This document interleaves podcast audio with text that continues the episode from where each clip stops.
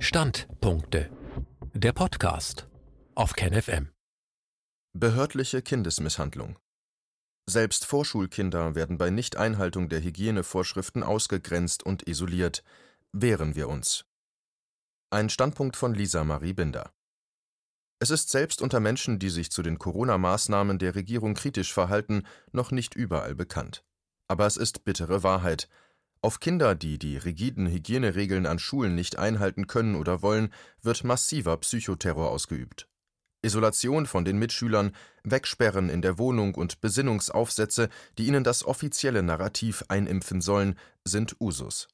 Dies gilt auch für Kinder, die von ihren Eltern zu Demos für die Grundrechte mitgenommen wurden, selbst vor Vorschulkindern, für deren noch nicht gefestigte Psyche die Erfahrung des Ausgegrenztseins extrem traumatisierend sein muss, machen die Tugendwächter nicht Halt.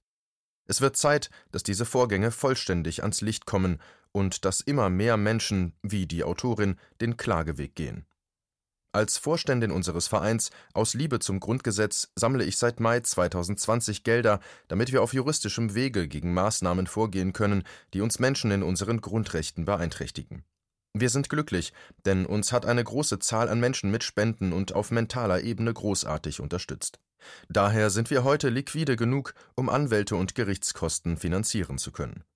Wir wollten dort anfangen, wo es am meisten wehtut, in den Alten- und Pflegeheimen und in Kindergärten und Schulen. Damit eine Klage zulässig ist, bedarf es der Betroffenheit des Klägers. Dies machte es uns möglich, zumindest gegen Verordnungen vorzugehen, die in Schulen Anwendung finden. So wollten wir bis Mitte Juli 2020 einen Normenkontrollantrag anstrengen, der sich mit der Rechtmäßigkeit von Maskenpflicht und Abstandsregelungen an Schulen auseinandergesetzt hätte. Mit der Klarstellung des Staatsministeriums für Unterricht und Kultus, die uns im letzten Moment erreichte, entfiel diese Möglichkeit. Das Ministerium stellte fest, was wir aus der bis dato geltenden Hygieneverordnung sowie einem internen Schreiben des Regierungsschuldirektors an die Lehrer in Bayern bereits wussten, was an Bayerns Schulen jedoch keinen Niederschlag fand. Eine Rechtsgrundlage für die Maskenpflicht an Schulen war gar nicht gegeben. Nicht einmal das Hausrecht der jeweiligen Schule bot einen Spielraum zur Einführung einer solchen Pflicht. Dass unsere Kinder de facto aber täglich zum Maskentragen genötigt wurden und bei Verstößen durchaus erzieherisch bestraft werden konnten, hat das bayerische Staatsministerium auf seiner Seite zum Stand 20. Juli 2020 bestätigt. Welchen dramatischen Verfall in Richtung Wahnsinn diese Maßnahme aus pädagogischer Sicht darstellt, habe ich bereits ausgeführt. Spielt der folgende Fall eine Rolle, von dem ich Kenntnis besitze? Es geht um ein Vorschulkind, welches nach dem Besuch einer Grundrechtsdemonstration auf Initiative einiger Eltern vom Waldkindergarten Abschiedsfest ausgeschlossen werden sollte, per demokratischer Abstimmung immerhin. Dass das Kind seine letzten Tage im Kindergarten mitunter alleine im Wald fristete, nachdem die mehrmalige Ansage von Kindergartenkolleginnen, gefälligst Abstand zu halten, doch Wirkung gezeigt hat, ist das relevant im Gesamtkontext der Maßnahmen, denen unsere Kinder seit März ausgesetzt sind?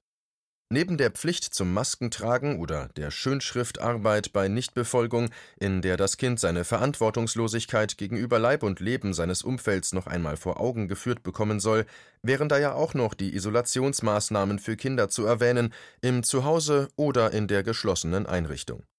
Als ich Ende März dieses denkwürdigen Jahres das erste Mal einen Artikel las, in dem die WHO genau dies anmahnte, reagierte ich recht empfindlich. Gott sei Dank härteten mich die Erlebnisse der folgenden Monate gut ab, jetzt kann ich bereits darüber schreiben. Wer das Pech hat, Kontakt zu positiv getesteten Schülern oder Lehrern gehabt zu haben, wird ein Weilchen weggesperrt. Kontakt zur Familie verboten. Falls unvermeidbar, muss die gesamte Familie FFP1-Masken tragen, eng anliegend. Sollte sich herausstellen, dass Eltern oder Kind sich nicht kooperativ zeigten, setzen sie sich dem Risiko einer Freiheitsstrafe aus. All dies stützt sich auf die Risikobewertung des RKI zu Covid-19 vom 17. März 2020. Erwägungen zum Kindeswohl seit 2020 nicht mehr Gegenstand in politischen und gesellschaftlichen Debatten. Anstrengungen, den Beeinträchtigungen unserer Grundrechte eine solide und aktuelle Datenbasis zugrunde zu legen, bis heute nicht. Also Schwamm drüber. Immerhin nahm das Vorschulkind an einer Demo teil, und es ist eben das Kind von Eltern, die dem rechtsradikalen Milieu zu entstammen haben. Hey, die haben ja diesen Grundrechteverein gegründet. Schlupflöcher stopfen. Nun hat das Ministerium seine Hausaufgaben gemacht. Wie mir Kollegen aus dem demokratischen Widerstand berichten, notierte die am Telefon erreichte Dame vor Ort stets beflissentlich die Anfragen der Eltern, die entsetzt um Konkretisierungen baten. Gut, müssen wir das auch wieder ändern, so konstatierte sie jeweils sehr nüchtern, wenn sich da Schlupflöcher auftaten. Und das hat man jetzt also sorgfältig getan. Hurra! Der neue Hygieneplan beglückt mit zahlreichen Regelungen, die das Leben unserer Kinder ab September bereichern sollen.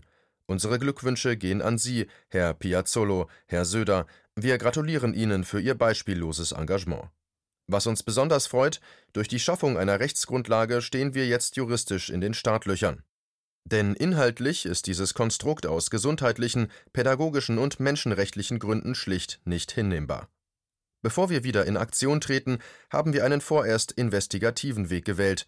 Wir fragen nach und zwar beim Bundesgesundheitsministerium, beim Robert Koch Institut sowie beim Bundesamt für Verbraucherschutz und Lebensmittelsicherheit, und das per Anwalt auf der Grundlage von Informationsfreiheitsgesetz, Umweltinformationsgesetz und Verbraucherinformationsgesetz. Wir bitten höflichst um Stellungnahme und Herausgabe der internen Dokumente in den Akten der Behörden sowie der Schriftwechsel dazu. Einerseits geht es um die Themen PCR-Tests und Beurteilung der epidemischen Lage. Diese beiden Komplexe bilden die Grundlage für jegliche verordnete Aussetzung unserer Grund- und Menschenrechte und sind damit der direkte Hebel in Richtung Demokratie. PCR-Tests Wir möchten da einmal wissen, wie sich die Behörden mit dem Thema PCR-Tests auseinandergesetzt haben.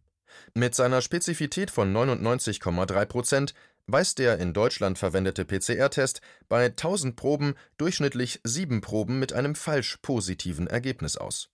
Dies ist der zuständigen Behörde bekannt. In den ersten drei Juliwochen wurden in jeder Woche nur 0,6 Prozent positive Testergebnisse verzeichnet.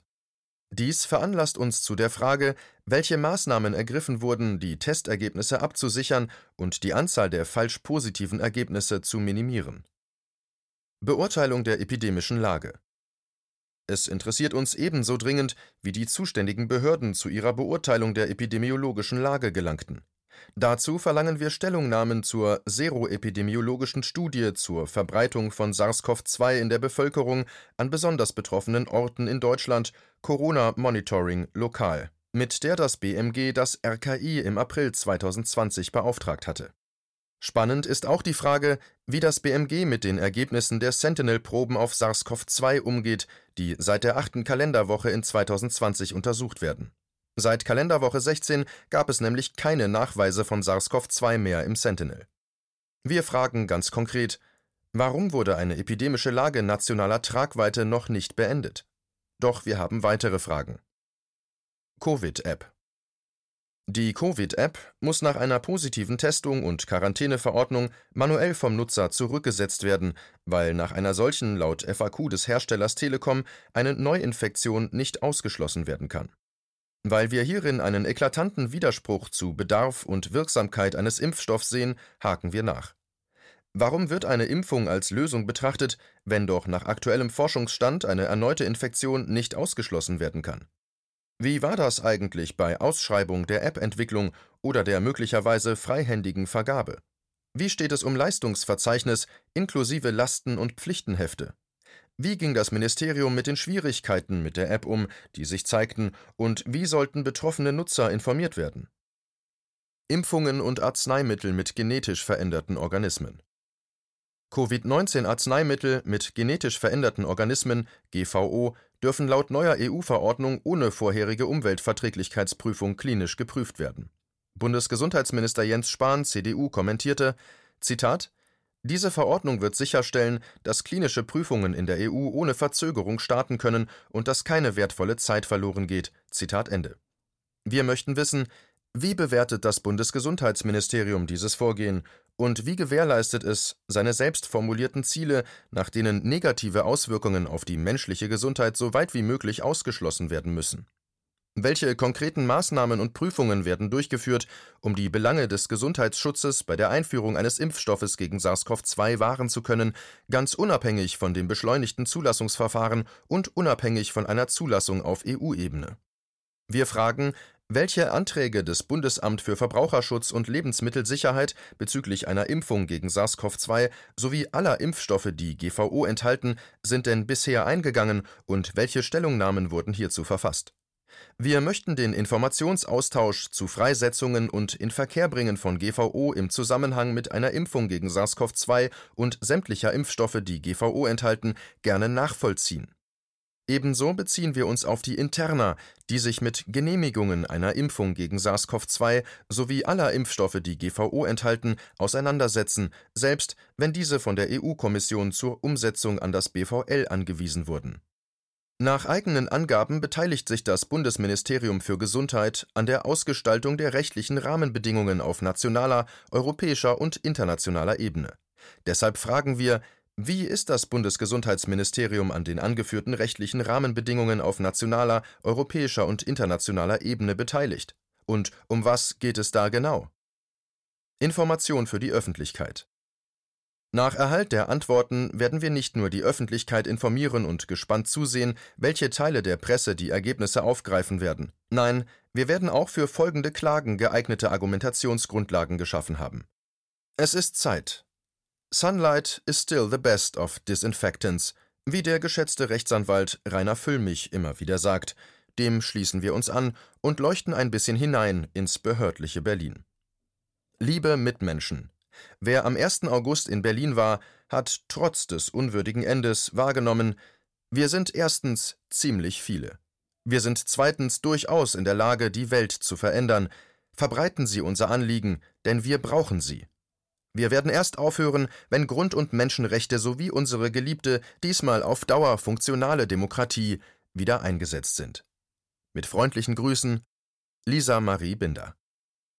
Dies war ein Beitrag aus dem Rubicon, Magazin für die kritische Masse.